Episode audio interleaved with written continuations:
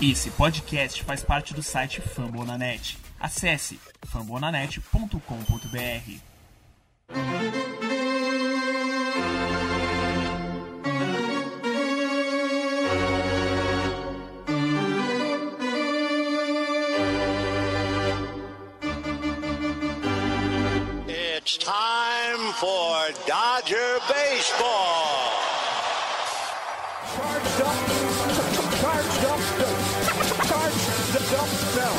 go, Dodgers! Let's go! Another home run party. They, they just keep coming at you. Unbelievable.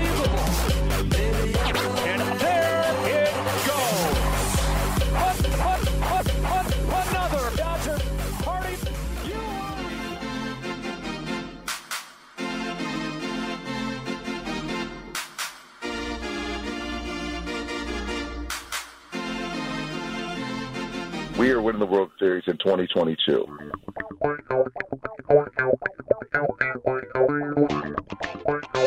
E aí, Dodgers Nation, tudo bem? Como é que vocês estão? Começando a partir de agora o meu, o seu, o nosso Dodgers Cast Baseball, o podcast para falar do Los Angeles Dodgers aqui no Fumble na net. Eu sou o Thiago Cordeiro. Esse é o episódio 118, o último antes da pausa para o All-Star Game, né? Inclusive está no título do episódio, pausa para o All-Star Game no nosso melhor momento da temporada. É o melhor momento por muitas razões, a gente vai falar de nós e vamos fazer uma análise também do que está acontecendo com o Padres e com o Giants, porque a distância na National League West voltou a ser confortável. Eu digo que voltou a ser confortável porque teve um momento do ano em que a gente abriu essa distância, a distância derreteu e agora a gente voltou a abrir uma vantagem. E quanto mais passa a temporada e mais vantagem você tem, mais conforto ou menos jogos o adversário tem para tirar de você. Eu não tô sozinho no episódio de hoje, comigo Fernando Franca, o arroba Dodgers da Massa, ele que é do Double Fall Ball também, que faz transmissões de MLB e viu a virada em loco do Los Angeles Dodgers no jogo 2. Fernandinho, foi pé quente, apesar de improvável. Seja bem-vindo. Fala, Tiagão, todo mundo que tá ouvindo a gente aqui no Dodgers Cast. De fato, eu tô sentindo um calorzinho e um calor emanando lá de Los Angeles, porque os Dodgers estão bem, bem quentes. É, acabou aquela história de perder em extra, acabou aquela história de perder jogos com corridas é, de uma diferença apenas, o que mostra que Dave Roberts sempre esteve certo e eu, especialmente, sempre estive errado, porque é assim que tem que ser. Ele sabia a hora certa de trazer esse time e o time chega no mês de julho, Tiagão, todo mundo está ouvindo a gente, muito bem.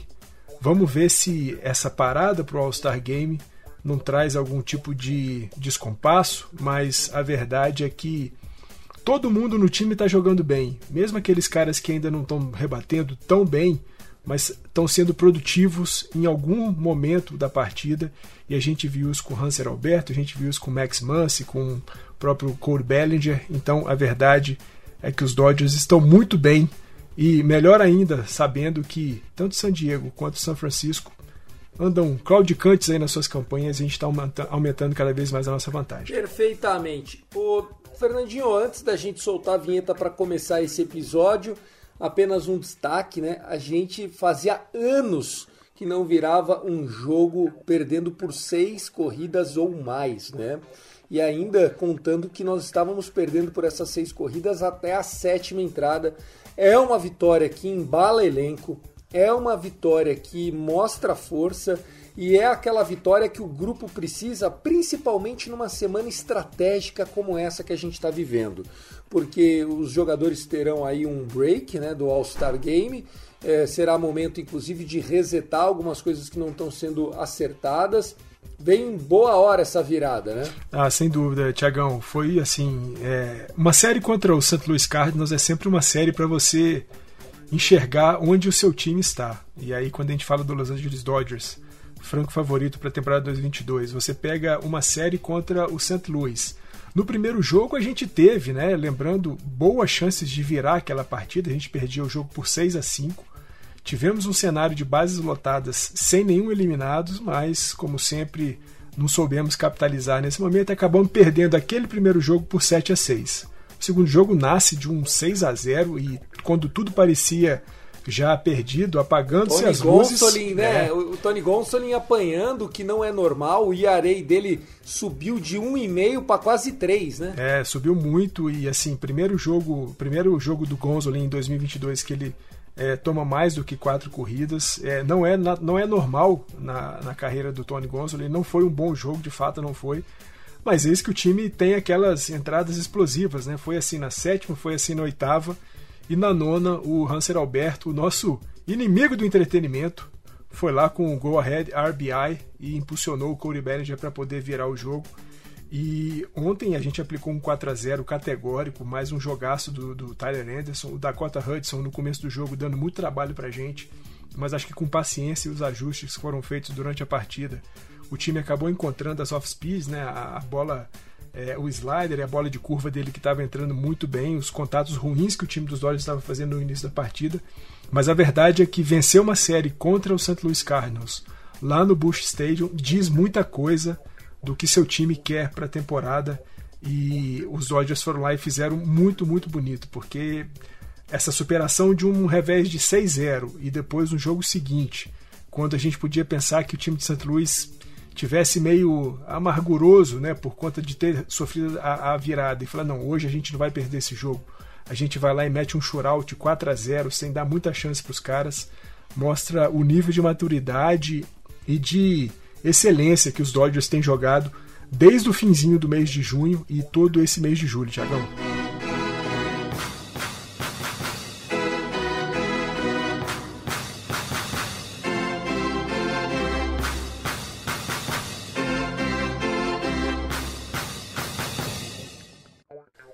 Antes de falar da série contra o Cardinals, vamos recapitular o que aconteceu no final de semana. Como eu falei, estava em viagem, né? A gente não teve podcasts entre séries, entre a disputa contra o Chicago Cubs, jogando em Los Angeles. Foi uma varrida sexta, sábado e domingo. Na sexta-feira, innings extras, né? Bem lembrado aí pelo Fernandão. A gente estava uma sequência de cinco ou seis derrotas para iniciar o ano em innings extras. Agora o saldo depois dessa sequência já volta a ser pelo menos positivo. No sábado a gente venceu por 4 a 2, partida de Clayton Kershaw com save de Craig Kimbrough e a gente pode falar do closer role daqui a pouco. E no domingo mais uma vitória, dessa vez outra virada, né? O time do Dodgers tem saído atrás do marcador com consistência. E nesse jogo contra o Chicago Cubs foi uma loucura, porque o jogo também chegou a estar 5, 6 corridas para trás e a gente foi buscar, tá certo que rolou error, mas enfim, o time mostrou resiliência. A vitória acabou com o Bigford, né? E a derrota do é, do, do, do, Chicago Cubs acabou com o Mark Leiter Jr. A save foi uma save de seis outs do Graterol. O Graterol que estava consertando uma cagada ali, entrou com dois em base, conseguiu botar panos quentes e fez um belíssimo nono inning. O nosso Bazooka. O que dizer dessa série contra o Cubs, uma vez que o Cubs é um time inferior tecnicamente ao Dodgers, Fernando? Tiagão, de fato, né, os Cubs é, são um time que é, não estão fazendo muita coisa em 2022, mas vale lembrar que a vitória nessa série, a varrida nessa série, já somada à varrida na série da, é, em Chicago, né, que a gente já tinha feito um, um 3 a 0 lá em Chicago e depois as quatro partidas em Los Angeles nós vencemos fazendo um 7 a 0 na temporada, ainda que a gente esteja falando de um Chicago Cubs inferior, é a primeira vez na história da franquia Los Angeles Dodgers que a gente varre uma série de temporada contra o Chicago Cubs. Nós estamos falando de duas franquias centenárias. Como é que é? A gente nunca tinha varrido o Cubs. Nunca havia acontecido uma varrida dos Dodgers, mesmo Brooklyn e Los Angeles sobre o Chicago Cubs numa temporada. Ah, no ano, no ano. Varrer Isso, todas isso. as séries, entendi. Vai ganhar todos os jogos contra os Cubs, isso nunca tinha acontecido na história do Los Angeles Dodgers, então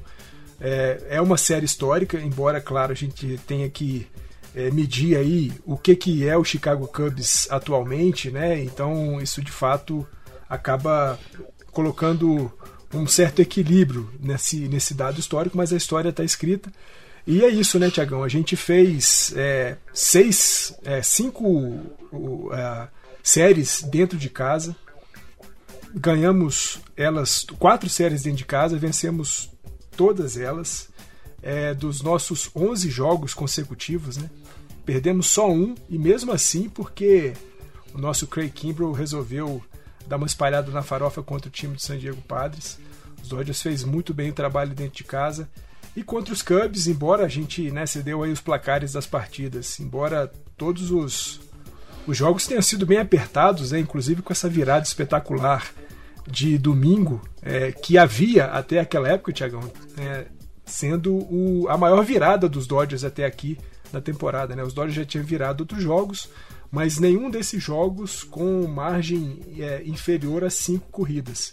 Então os Cubs haviam aberto 5 a 0 naquele jogo, a gente buscou a, a, virada e varremos a série. Só que depois, né, anteontem, na quarta-feira, perdendo por 6 a 0 para o St. Louis Cardinals, a gente A virou gente um jogo outra virada, sem com um déficit de 6 a 0 então o time dos Dodgers mostrando que o jogo só acaba de fato na 27ª eliminação.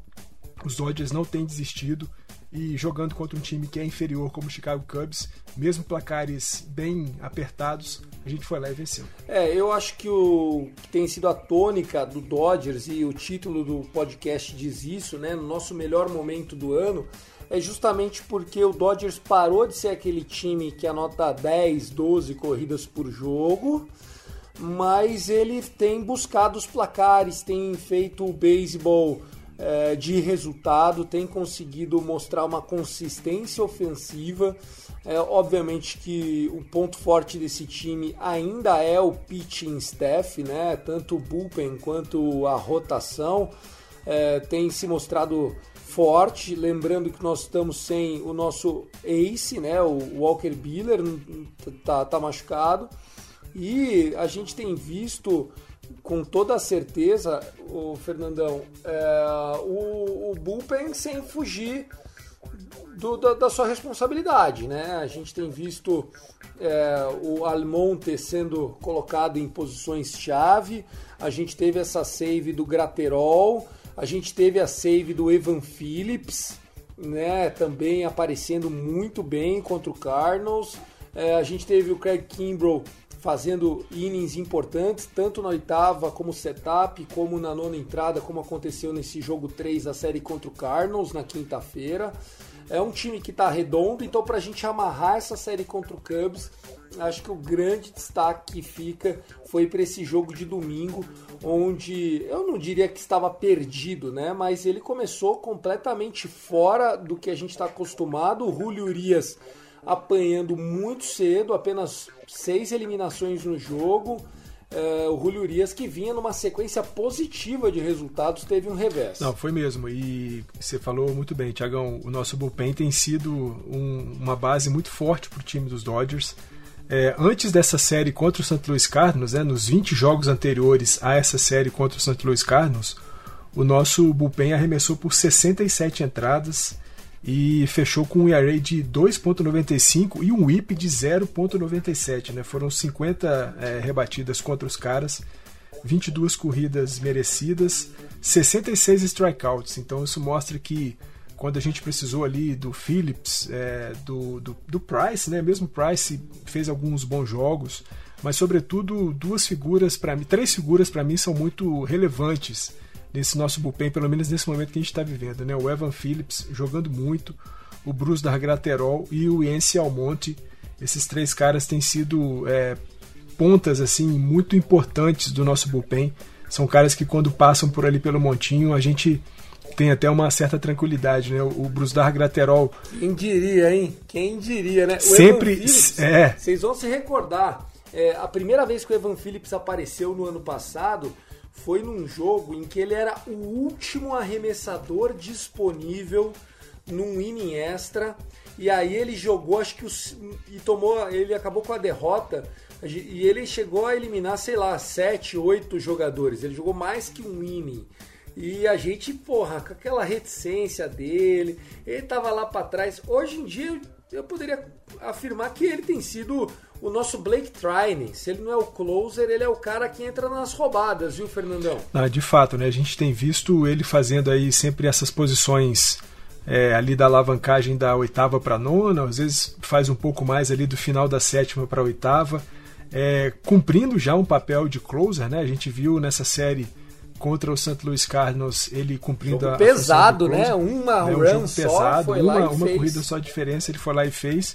E o Graterol, né, Tiagão? Você que já tinha falado disso aqui, né? Que o Graterol é aquele arremessador que não gosta de entrar com bases vazias, né? Ele gosta sempre de entrar com alguma coisa quente no jogo, uma segunda base ocupada, uma terceira base ocupada, é porque acho que é isso que motiva ele a conseguir os strikes e ele tem feito isso muito bem. É, estranhamente, né, apesar de ser um cara que arremessa para cima de 100 milhas às vezes, ou próximo de 100 milhas às vezes, é, não tem sido um cara que tenha convertido muitos strikeouts, mas tem conseguido Já desde o ano passado, né, Fernandão? Ele tem problema com isso. é, conseguido muitos contatos ruins, né? Isso tem ajudado na conversão de, de, de double plays e de eliminação por bola rasteira. Então, o Graterol desses caras, junto com o Yancey Almonte e com o Evan Phillips, são os nossos ponta firmes do bullpen. Embora, né, Tiagão, o Bruce Dar Graterol tenha sido colocado hoje na lista de 10 dias de contusão. É, trouxeram de volta o Reyes Moronta, mas com essa folguinha aí do, do All-Star Game, eu acho que para a série contra o San Francisco Giants, o nosso Graterol, pelo menos ali para os segundo ou ter, é, terceiro ou quarto jogo da série contra os Giants, a gente vai ter o nosso Bazooka de volta.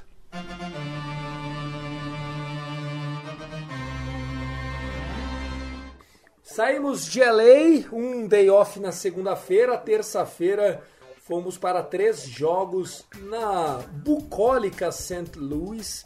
Essa época do ano, né, verão lá nos Estados Unidos, St. Louis fica um lugar muito agradável. Jogos, é, apesar do horário noturno aqui para o Brasil, ainda final de tarde, jogos escurecendo muito tarde lá em St. Louis. Três jogos com tempo muito bom. Graças a Deus, nenhum jogo às duas da tarde, horário de Brasília, que é 10 da manhã, horário do Pacífico. Isso fez com que o Dodgers, apesar de não ter feito dois bons jogos, é, apesar da virada no jogo 2, tenha saído com a vitória da série 2 a 1 apesar de perder o primeiro jogo, um primeiro jogo que acabou 7 a 5 e que a gente já adiantou na abertura, Fernandão, nós tivemos nossos momentos, né? Foi um, foi um jogo em que a gente esteve brigando, lutando, infelizmente o resultado não apareceu. O 7 a 5 que acabou virando um 7 a 6 teve Mitch White como o pitcher derrotado e o Giovanni Galegos, ele que teve a blow save no jogo 2, quis dar uma entregadinha no nono inning, a gente que não aproveitou, né? Principalmente o Trace Thompson, que estava numa contagem de três bolas e nenhum strike e resolveu ir para um swing. Eu sei que normalmente quando tá 3-0, o, o, o técnico dá o sinal verde, né? A green light pro rebatedor. Mas o cara tem que saber o lugar que ele tá, né? Acho que dava para esperar mais uma bola, mas enfim, Trace Thompson, se fosse craque, não era só um jogador de elenco. Ah, sem dúvida, né? Esse jogo 2, é, aliás, esse jogo 1, um, né, o primeiro jogo da série, muito chato, pô, né? Porque a gente tava num jogo 6-5 com bases lotadas, bastava aí um, um sack fly para poder empatar o jogo e depois tentar uma rebatida aí simples para impulsionar mais uma corrida. Mas não foi possível, a gente viu um Mitch White é, fazendo novamente um bom jogo, né? A gente tem sempre que quando, é, falar do Mitch White, saber de quem que nós estamos falando, né? E, e o Mitch White é um arremessador que compõe elenco, né? Geralmente ele aparece nas situações em que a gente tem algum jogador contundido e precisa trazer alguém da da, da Triple A ali para poder ajudar na composição da rotação. E você pensar que ele pegou é, Nolo Arenado, Paul Goldschmidt, é, Dylan Carson, Tommy Edman, são os caras muito fortes no bastão. E ele cumpriu ali razoavelmente é, o, seu, o seu papel. Embora eu tenha destacado até lá no nosso grupo, né, Tiagão, que achei que no duelo contra o, o Albert Pujols, justamente o duelo onde as coisas começaram a desandar para o Mitch White, ele foi um tanto snob com relação ao Albert Pujols. Ele conseguiu um strike no, no primeiro arremesso com uma sinker que ele jogou, deixando o Pujols congelado. E ele e o Barnes depois pensaram que repetir essa sinker seria bom contra o Albert Pujols só que a sinker que o Mitch White arremessou naquela partida foi uma, uma sinker que foi localizada no lugar onde o Mitch White mais toma rebatida e justamente no lugar onde o Albert Pujols mais rebate home runs. E aí foi a combinação perfeita para acontecer exatamente isso. O Albert Pujols chegou ao seu sesquicentésimo, octagésimo quinto home run na carreira, 685 home runs para o Albert Pujols. E aí as coisas deram uma desandada, os Dodgers ainda novamente conseguiram se aproximar no placar, chegaram aí nesse 6-5. A gente levou para a próxima entrada ali já na oitava, o nosso Price tomou uma corridinha 7-5, o Freeman foi lá e bateu um home run para deixar o jogo 7-6, mas não foi suficiente para a gente conseguir a virada. Menos mal que depois, nos jogos seguintes, a gente venceu e aí vencemos não só os jogos, mas também como vencemos a série. E aí, Tiagão, eu quero trazer um, um destaque completo para o Fred Freeman, né? Fred Freeman que nos últimos 20 jogos está com um aproveitamento de 50%, em 40 at-bats, 20 rebatidas com dois home runs, 5 duplas, 6 corridas impulsionadas, 6 corridas anotadas, mas especificamente nessa série contra o St. Louis Cardinals ele teve praticamente perfeito. Né? No primeiro jogo ele foi 4 de 5, no segundo jogo ele foi 3 de 3, no terceiro jogo ele foi 2 de 3, ou seja, aproveitamento de 9 rebatidas em 11 aparições do bastão, com 3 corridas anotadas, 3 duplas, 2 corridas impulsionadas e um home run. Fred Freeman, que, como ele mesmo disse, né, depois daquela série lá em Atlanta, que as coisas pareciam que iam dar uma desandada, ele chorou demais, se emocionou demais com aquele reencontro com a torcida e com as notícias que apareceram de lá mas logo depois daquela série ele disse que ele precisava virar a página e que agora daqui, daquele momento em diante o que valia era o que ele poderia fazer pelo Los Angeles Dodgers e acho que ele está fazendo muito, muito bem. O Fred Freeman, sem dúvida alguma, hoje é o cara mais quente do nosso, do nosso lineup. Da liga, né? Ele assumiu a liderança em hits da MLB. Nesse momento ele tem 111 rebatidas ele é o líder né, desse, desse quesito, dessa estatística. Em primeiro lugar, ele tem 111. Segundo lugar, Paul Goldschmidt com 110, empatado com Rafael Devers. Em terceiro lugar, né, mas na quarta posição, outro Dodger, Trey Everyday Turner, com 108 hits. E, pasmem, pasmem, ele não está no All-Star Game. Por quê? Porque ninguém entende porra nenhuma. Porque assim, se o Fred Freeman não é merecedor, rebatendo 320 de average, Silver Slugger até agora na posição, 111 hits, ele não merece estar de primeira base no All-Star Game, errado é quem escolhe.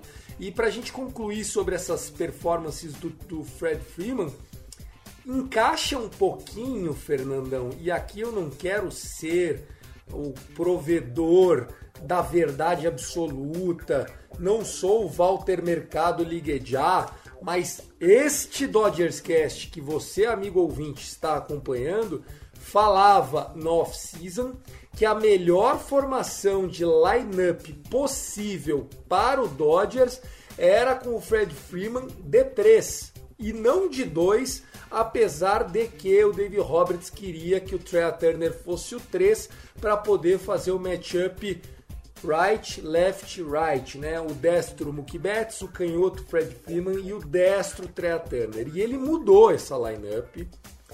Na volta do Mookie Betts, voltou ele para leadoff. O Trey Turner, que era o leadoff, não recua para o 3 e só desce para o 2. Entra o Fred Freeman de 3, protegido pelo bom, pelo excelente, pelo espetacular Will Smith, que na categoria de catcher na National League, se não é primeiro, é top 3 em tudo que você quiser, ofensivamente falando.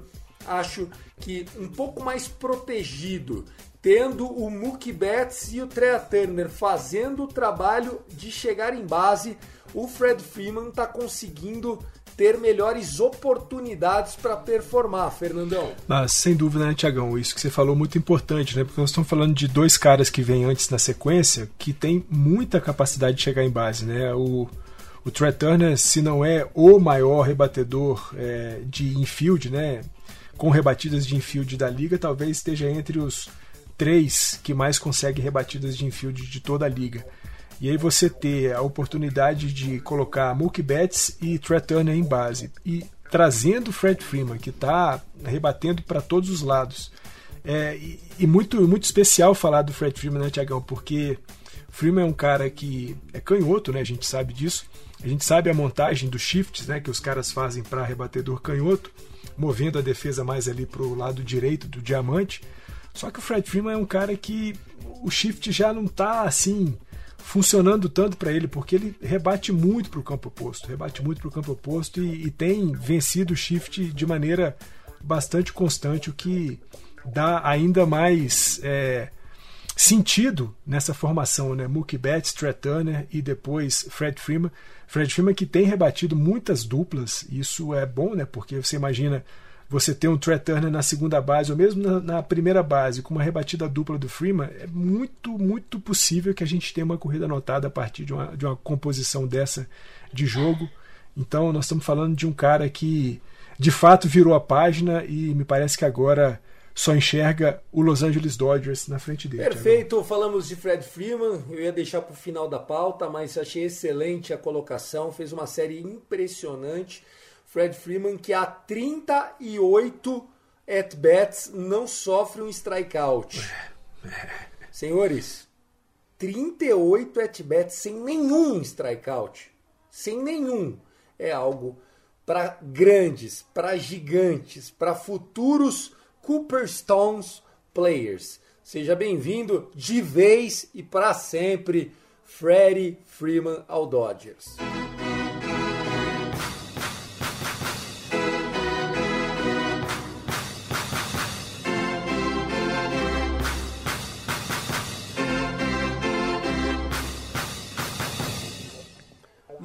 Último bloco então aqui, falamos do Cubs, falamos do Cardinals, agora dois joguinhos antes da pausa, porque sim, o Dodgers não joga no domingo. Que incrível, eu não lembro a última vez que a gente não jogou de domingo, né? Mas a gente não joga, domingo não tem jogo, a série é curtinha, duas partidas apenas contra o Los Angeles Angels of Anaheim. O que esperar dessa série, Fernandão? Tiagão, assim, a primeira coisa que salta aos olhos dessa Freeway Series, né, é o fato de que a gente vai pegar dois canhotos, né? Patrick Sandoval hoje, na sexta-feira, quando a gente está gravando aqui o episódio 118, e no sábado a gente pega o José Soares, mesma forma que também os Angels vão pegar o Kershaw e também o Urias. Acho que é, o momento dos times é, fala muito, né? O que, que pode ser essa série. Os Dodgers vêm de nove vitórias e uma derrota nos últimos dez jogos. Os Angels vêm de duas vitórias e oito derrotas nos últimos dez jogos.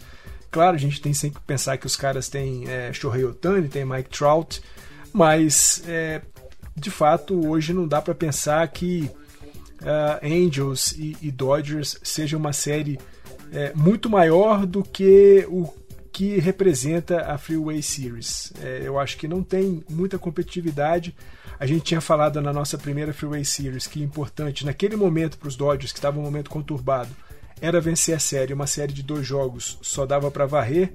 E acho que é o que os Dodgers têm que buscar é, nessa série que começa hoje, sexta-feira, lá no Angel Stadium é buscar uma varrida. É claro, o Patrick Sandoval tem sido um arremessador bastante sólido em 2022. É, esse Angels não é bobo, hein? É. Esse Angels, assim, eu não acho que vai para os playoffs, mas não é idiota, tá? Eu acho que assim o, o Patrick Sandoval é um cara que está muito bem em 2022, arremessando muito bem. A gente tem bastante dificuldades contra canhotos, embora isso é, nos últimos jogos tenha reduzido um pouco né, a dificuldade que os Dodgers iam tendo em rebater contra canhotos. Você sabe por quê, né?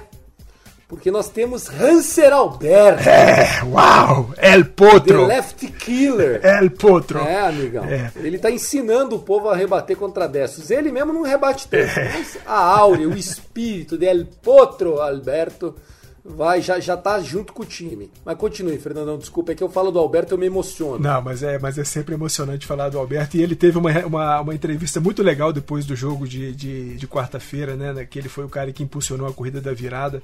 Uma entrevista depois do jogo para Kirsten Watson. Foi, foi bem legal de ouvir. Quem quiser, depois vai lá no sportsnet.la do, do Twitter que você que pode ouvir essa, essa entrevista que foi bem legal. Mas acho que é isso, é pegar o Sandoval, conseguir ser paciente contra ele, sobretudo, que é um cara que consegue é, bastante strikeout, também alguns contatos ruins, mas é mostrar o que os Dodgers têm mostrado nos últimos jogos, né? Paciência no plate, sobretudo ali quando a gente vê a passagem do Max Muncy, né? Max Muncy que vale destacar também, né, Tiagão? Num jogo contra o St. Louis Cardinals, em quatro idas ao bastão, ele chegou quatro vezes na base, mas todas elas pro walk, o que mostra que o nosso ogrinho é bem paciente, não rebateu nada, mas chegou em base em todas as vezes que apareceu no plate. Eu acho que é isso. A, a, toada dessa série vai ser um pouco de paciência, aliás, bastante paciência no primeiro jogo contra o Patrick Sandoval e tentar manter o ritmo de rebatida que a gente tem feito nos últimos jogos. né? A produção ofensiva tem sido bastante importante, muito, muito bem colocada e proteger Clayton Kershaw e Julio acho que esse é o, o grande lance, porque eu não acredito que o Julio Urias vá fazer um outro jogo muito ruim, pior do que aquele que ele já fez no domingo passado contra o Chicago Cubs. E a gente tem visto um Clayton Kershaw muito seguro em 2022, apenas um joguinho ali que ele não teve no seu melhor dia lá contra o Colorado Rocks, lá no Coors Field, um lugar que ele nunca gosta de jogar, nunca joga muito bem, a verdade é essa, mas durante todo o restante do ano em que ele teve ativo, jogando muito bem, eu acho que é isso, é se escorar um pouco no que Clayton Kershaw e Julio Urias vão fazer. Acho que vão ser caras que vão vir para seis entradas e sem ceder corrida, ou talvez cedendo aí uma ou duas corridas, e buscar na produção ofensiva a segurança de trazer mais duas vitórias e a parada pro All-Star você não Game. tá prevendo duas vitórias, né, Fernandão? Não, não, não. Tô, tô, Por favor, recoloque suas frases no lugar. tô... É a possibilidade de jogar A duas partidas. A vitória a Deus po- pertence, pô. Não, eu tô fazendo um cálculo de estatística, né? Se os Dodgers conseguem produzir mais do que três corridas e esses dois caras estão arremessando para menos do que três corridas, então pode ser que nessa conta aí as coisas fiquem boas pro, pro lance dos Dodgers. Mas é isso, é, é- é ver como é que a gente vai passar por Trout e por Otani e depois seguir com esse, essa triplete, esse triplete aí, Betts, Trey Turner e Fred Freeman produzindo muito pra gente.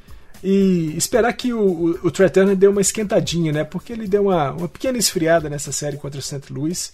Mas esperar que ele volte mais firme contra os Angels e descanse, né? Porque é, ele vai ter que jogar o, o, o jogo das estrelas na terça-feira. Porque ele, com Clayton Kershaw, com Tony Gonsolin e com Mookie Betts, vão fazer parte do time da Liga Nacional, Tiagão. Perfeitamente. Eu também considero que são dois jogos que o Dodgers pode é, manter é, esse ritmo. Né? Lembrando que a gente, quando joga em Anaheim, basicamente é um home game, né?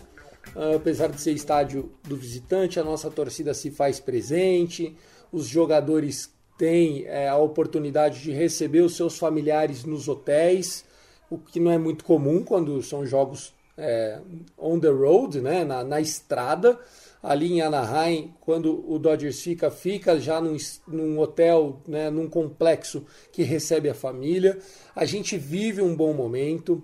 É um momento em que o David Roberts vai poder usar todo o seu arsenal de arremessadores, né, tirando o, o Bazooka, que já foi explicado aqui, acho que é um bom momento, porque pode usar todo mundo, vai descansar, vai passar uns dias fora. E é um ótimo momento também para o Dodgers consolidar a vantagem. E aqui eu queria já fazer o gancho.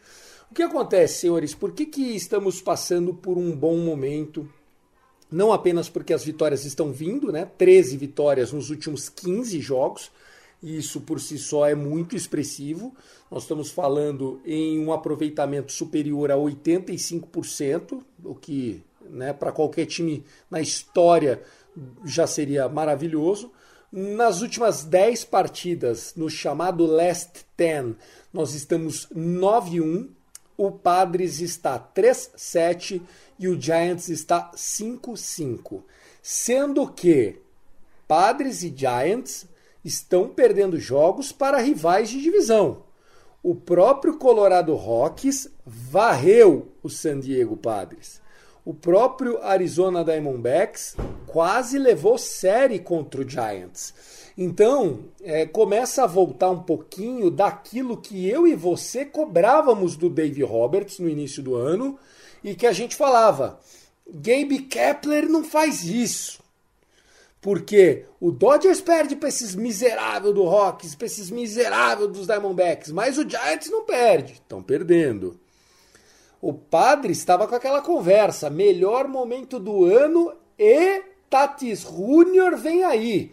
O Tatis Júnior parece que não vem tão aí, já estão falando em agosto, mid-august, mid, ou seja, dia 15, dia 20 e o time começou a ter uma queda vertiginosa de produção. Ainda está garantido vaga no card pro Padres, mas já não é tão garantido assim, Fernandão. Ah, sem dúvida, né? Padre, sobretudo, teve uma queda muito grande é, na produção ofensiva. O Montinho tá, assim, com exceção do, do Joy Musgrove, que é um cara que ainda mantém um, um certo nível lá, o resto os caras estão apanhando demais, o bullpen está esfacelado e eles têm jogado é, muito tempo já sem o, o Fernando Tati Júnior, jogaram um tempinho considerável sem o, o Manny Machado e isso trouxe problemas mesmo depois com a volta do Machado. É, os caras não conseguiram se recuperar e a verdade, Tiagão, é que talvez em 2022, claro, a gente ainda tem meia temporada aí, um pouquinho menos do que meia temporada, mas né, sempre, que, sempre que a gente chega no All-Star Game, a gente chama isso de meia temporada. A gente tem aí o restante da temporada para ver o que, que, vai acontecer, mas hoje, né, com esses 13 jogos de vantagem para o San, pro, pro San Francisco Giants, para esse, esses nove jogos e meio de vantagem contra o San Diego Padres, lembrando que hoje a gente tem nove jogos e meio de vantagem para os padres, mas temos três jogos a menos do que eles, isso traz uma tranquilidade muito grande. Né? Você pensar que nós estamos indo caminhando aí para o mês de agosto, para os últimos é, dois meses de temporada, e você tem numa divisão difícil como essa divisão oeste da Liga Nacional, vantagens aí de 10 e de 13 para os seus adversários, isso te traz é, um pouco mais de tranquilidade e vislumbrando de que esses times, vamos ver né, como é que cada um se movimenta nessa janela de trocas. Mas imaginemos que o, o desempenho de cada um desses times se mantenha como está, o nosso no ritmo que está, o de Padres e de, de São Francisco. É muito possível que a gente chegue no meio de, de setembro já sem muita competição dentro da divisão.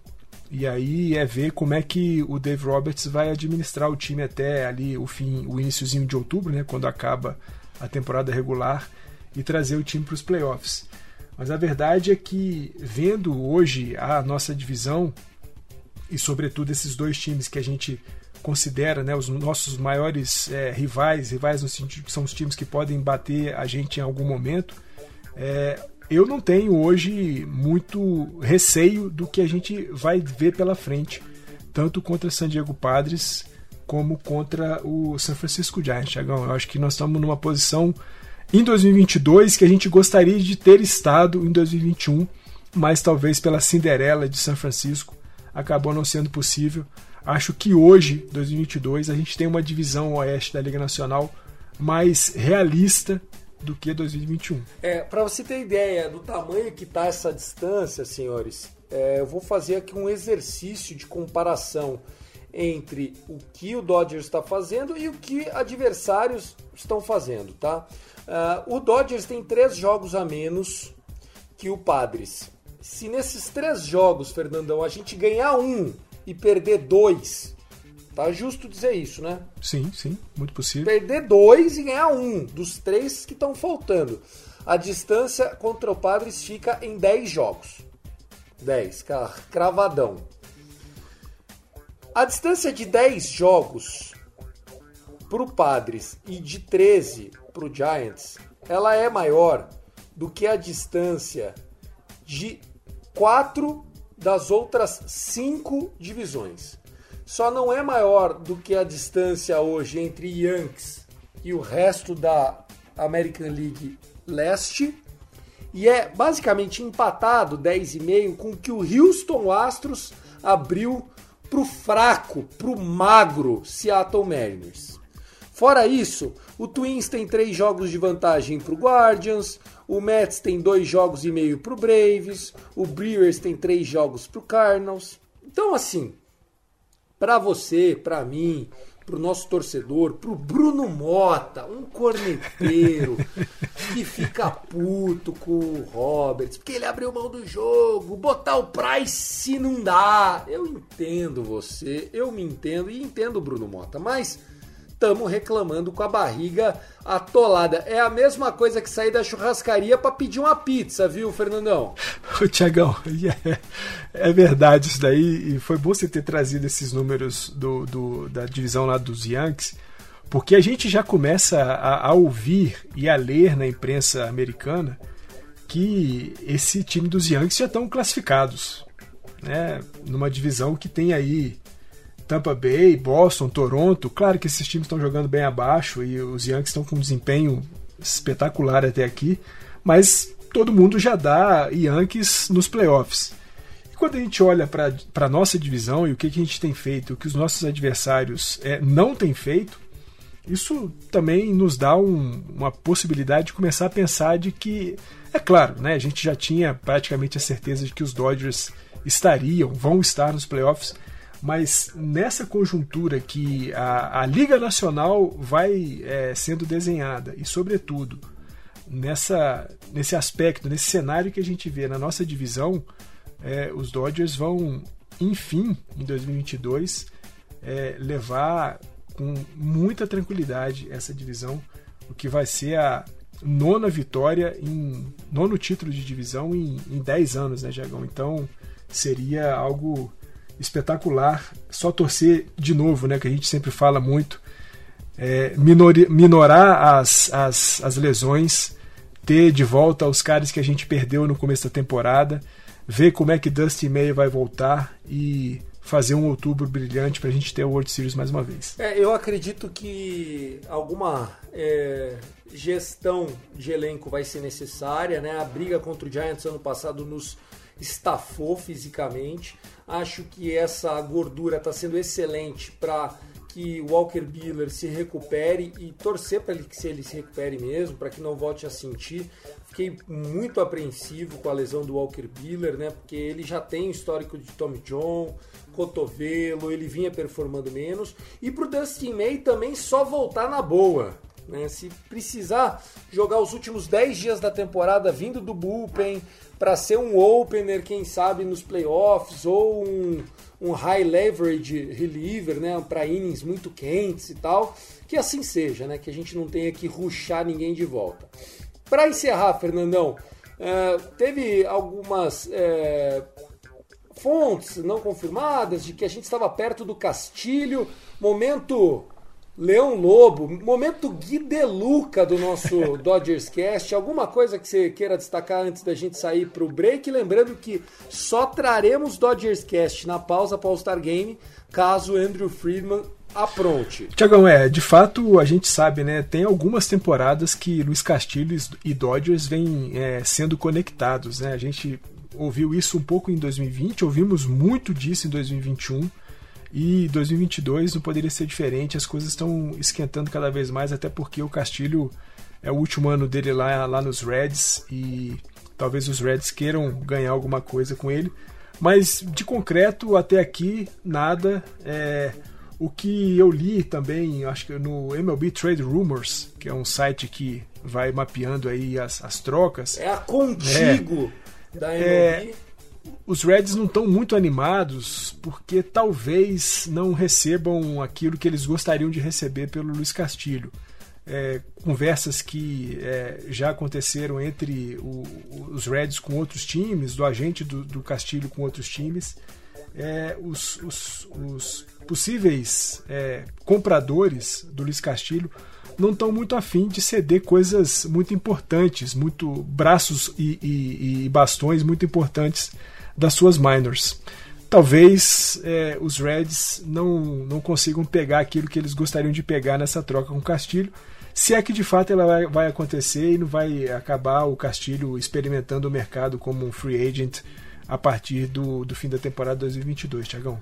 Então tá aí. Se a gente voltar no All-Star Break é porque teve alguma troca boa pra gente, senão a gente volta antes da série contra o Giants. E aqui deixando o pedido antes de encerrar, Fernandão, que né, o técnico do Braves, que vai ser o manager do National League Team, coloque o Clayton Kershaw, lembrando que o All-Star Game é em Los Angeles, para ser starter do All-Star Game. Acredite se quiser, o homem que já foi MVP, três vezes Cy Young, campeão da World Series, nunca começou um jogo das estrelas como titular. E embora ele não seja na prática o melhor pitcher do ano, né, nem em ERA, nem em innings pitches, nem em strikeouts, ele é com certeza em qualquer staff montado hoje pela National League o pitcher que mais merece estar nessa posição overall. Fernandão, um abraço para você, bom descanso nesse All-Star Break. Tiagão, um abraço para você, um abraço para todo mundo que está ouvindo a gente. Vamos curtir o Home Run Derby, vamos curtir o All-Star Break, descansar um pouquinho a cabeça, preparar o coração, porque o que vem pela frente aí é muito bom e vai exigir da gente bastante torcida e sempre Let's Go Dodgers. É isso, gente. Um forte abraço para vocês, que venha vitória contra o Anaheim Angels e um abraço para todo mundo lá do grupo. I love LA! Go, go, go, Dodgers! I love LA!